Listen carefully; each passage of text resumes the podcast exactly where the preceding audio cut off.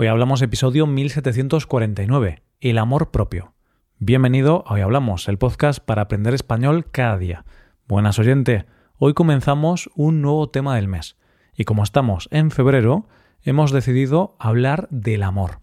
Si quieres dar un poco de amor a este podcast, puedes apoyarnos financieramente haciéndote suscriptor premium en nuestra web, hoyhablamos.com. La escritora y activista Maya Angelou dijo unas palabras muy curiosas sobre el amor propio. No confío en la gente que no se ama a sí misma y me dice te quiero. Hay un proverbio africano que dice ten cuidado cuando una persona desnuda te ofrece una camiseta. Una frase muy curiosa y que nos invita a la reflexión sobre el tema del episodio de hoy. Hoy hablamos del amor a uno mismo. En nuestro viaje de este mes comenzaremos explorando el amor propio.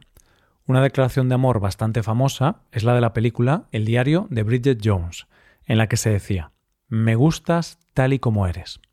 Este sentimiento de aceptación y aprecio, cuando nos lo dirigimos a nosotros mismos, se convierte en el cimiento para construir relaciones saludables y positivas con los demás.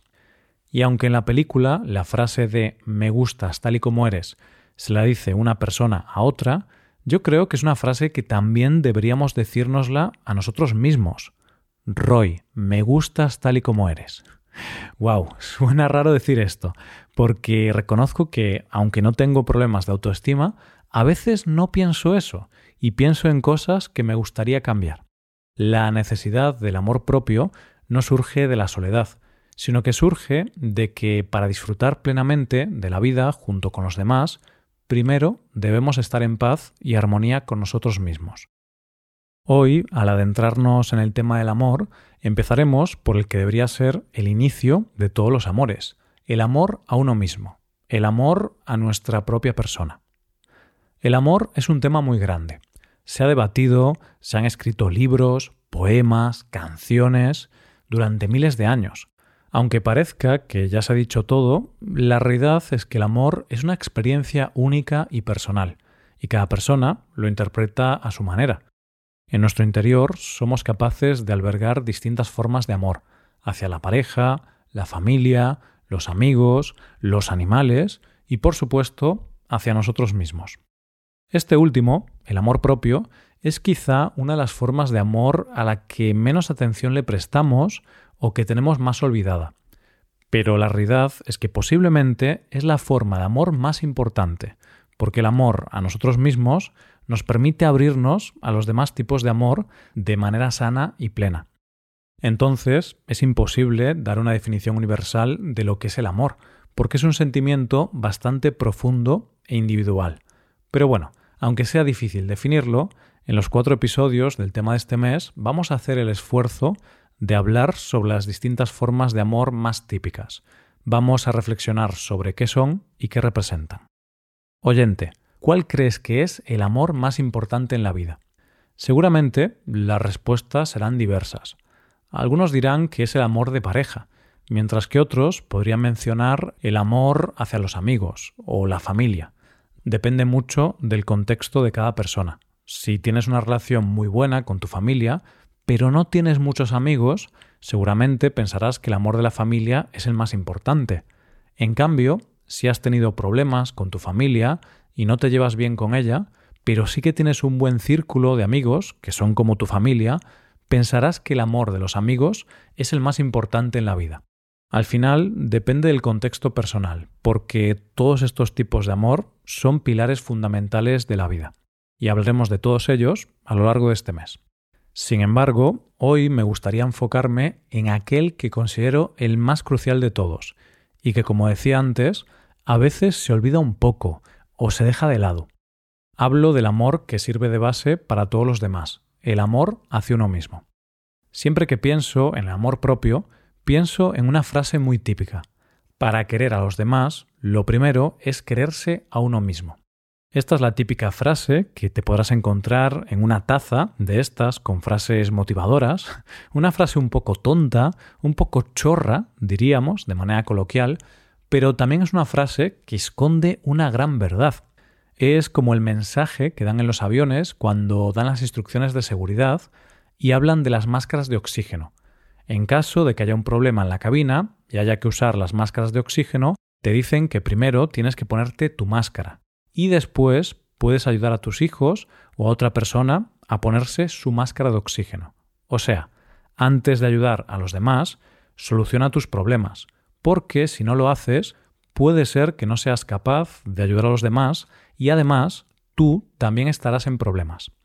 Con el amor ocurre un poco lo mismo.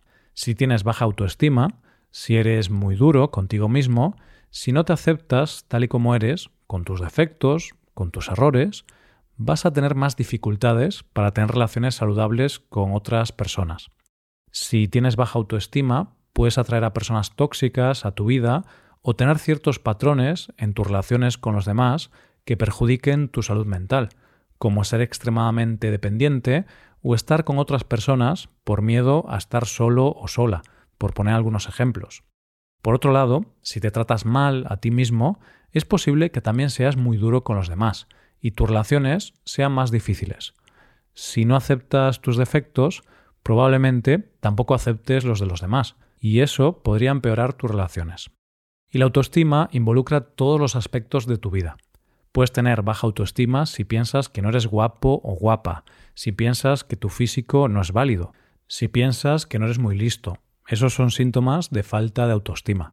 Pero también puedes tener baja autoestima relacionada con tu trabajo o con tu desempeño laboral. Por ejemplo, si piensas que muchas veces haces mal tu trabajo, si sientes que no haces suficiente, si eres muy duro contigo mismo y te criticas en exceso, esos también podrían ser ejemplos de baja autoestima, pero relacionada con el trabajo o la vida laboral. En mi caso personal, en alguna ocasión he tenido baja autoestima relacionada con el trabajo, pero ahora lo llevo mejor. Incluso si a veces piensas que eres mal padre o madre, ese podría ser otro ejemplo de baja autoestima. La autoestima involucra todos los aspectos de la vida. El amor propio es valorarte a ti mismo, valorar tus atributos positivos y aceptar los errores o tus atributos negativos. Amor propio es aceptar tus limitaciones y compararte con la persona que eras en el pasado, con tu yo del pasado, no con los demás, porque si siempre te comparas con los demás, nunca te querrás. Siempre habrá otra persona más guapa, más delgada, más exitosa, con más dinero o con una familia más perfecta que la tuya. Esto no significa que tengas que ser conformista y ya no quieras cambiar nada ni hacer nada nuevo. Amor propio es aceptar tus defectos desde la comprensión, pero también conocerte a ti mismo, saber lo que es bueno para ti y lo que es malo para ti, y detectar esas áreas en las que te gustaría cambiar. Y si hay algo que te gustaría cambiar o en lo que te gustaría mejorar, quererse a uno mismo también implica dedicar tiempo y esfuerzo a hacer eso aceptando que no eres perfecto y el camino puede ser complejo y puedes fracasar. Otra cosa importante es que no podemos confundir el amor propio con el egoísmo o el narcisismo. Si llevas el amor propio al extremo y te vuelves narcisista, eso significa que te sentirás superior a los demás. Verás el mundo con un aire de superioridad y siempre intentarás estar por encima de los demás. Una persona narcisista quiere llamar la atención, alardear de que es mejor que los demás y de que tiene mejores cosas que los demás. Detectarás a este tipo de personas porque siempre que hablas con ellas suelen centrar la conversación en las cosas tan buenas que hacen o que tienen, y no suelen interesarse mucho por los demás. ¿Recuerdas el mito de Narciso?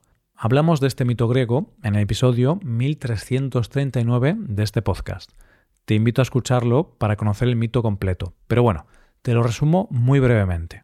Narciso era un joven con una belleza extraordinaria. Era tan hermoso que todos los que lo veían se enamoraban de él, pero él rechazaba todos sus pretendientes, porque no eran suficiente para él. Un día, Narciso se vio a sí mismo reflejado en el agua, y claro, era tan guapo que se enamoró de esa imagen, se enamoró de sí mismo. Hay diferentes versiones del final de este mito, pero simplemente acabó muriendo por no poder estar con esa persona tan guapa, que realmente era su propio reflejo. Algunas versiones dicen que se ahogó y otras que se suicidó. Este mito es el origen de la palabra narcisista. No sé tú, oyente, pero yo no quiero acabar como Narciso. Entonces, no podemos confundir el amor propio con el narcisismo, porque el amor propio es muy positivo y te va a ayudar a acercarte a los demás, y tener mejores relaciones, pero el narcisismo puede alejarte de los demás. ¿Y cómo podemos fomentar un mayor amor propio? La primera recomendación sería conocernos mejor. Esto implica hacer introspección, observar nuestros gustos, deseos, valores y dialogar internamente para conocernos bien. Porque a veces vamos por la vida en piloto automático y no nos paramos a analizar bien lo que queremos, lo que necesitamos y si nuestra vida está yendo por el camino que queremos. A menudo vivimos de la manera que se espera de nosotros, siguiendo un guion preestablecido por la sociedad, sin preguntarnos si eso realmente resuena con lo que queremos para nuestras vidas. Además de la autoexploración, dedicarse tiempo de calidad es esencial en el camino hacia el amor propio, sobre todo cuando tienes pareja o ya has formado una familia. Es importante seguir dedicando algo de tiempo a estar solo contigo mismo, esto pueden ser cosas como un hobby, momentos de relajación, meditación o reflexión, puede ser la lectura, hay muchas cosas que puedes hacer. La idea es tener de vez en cuando un rato contigo mismo. A mí, por ejemplo, me gusta tener mi rato a solas para escuchar mis podcasts, leer libros. También, a veces, me siento delante del ordenador con un documento en blanco y escribo algunas reflexiones sobre mi vida, sobre mis sentimientos, o sobre cosas que son importantes para mí.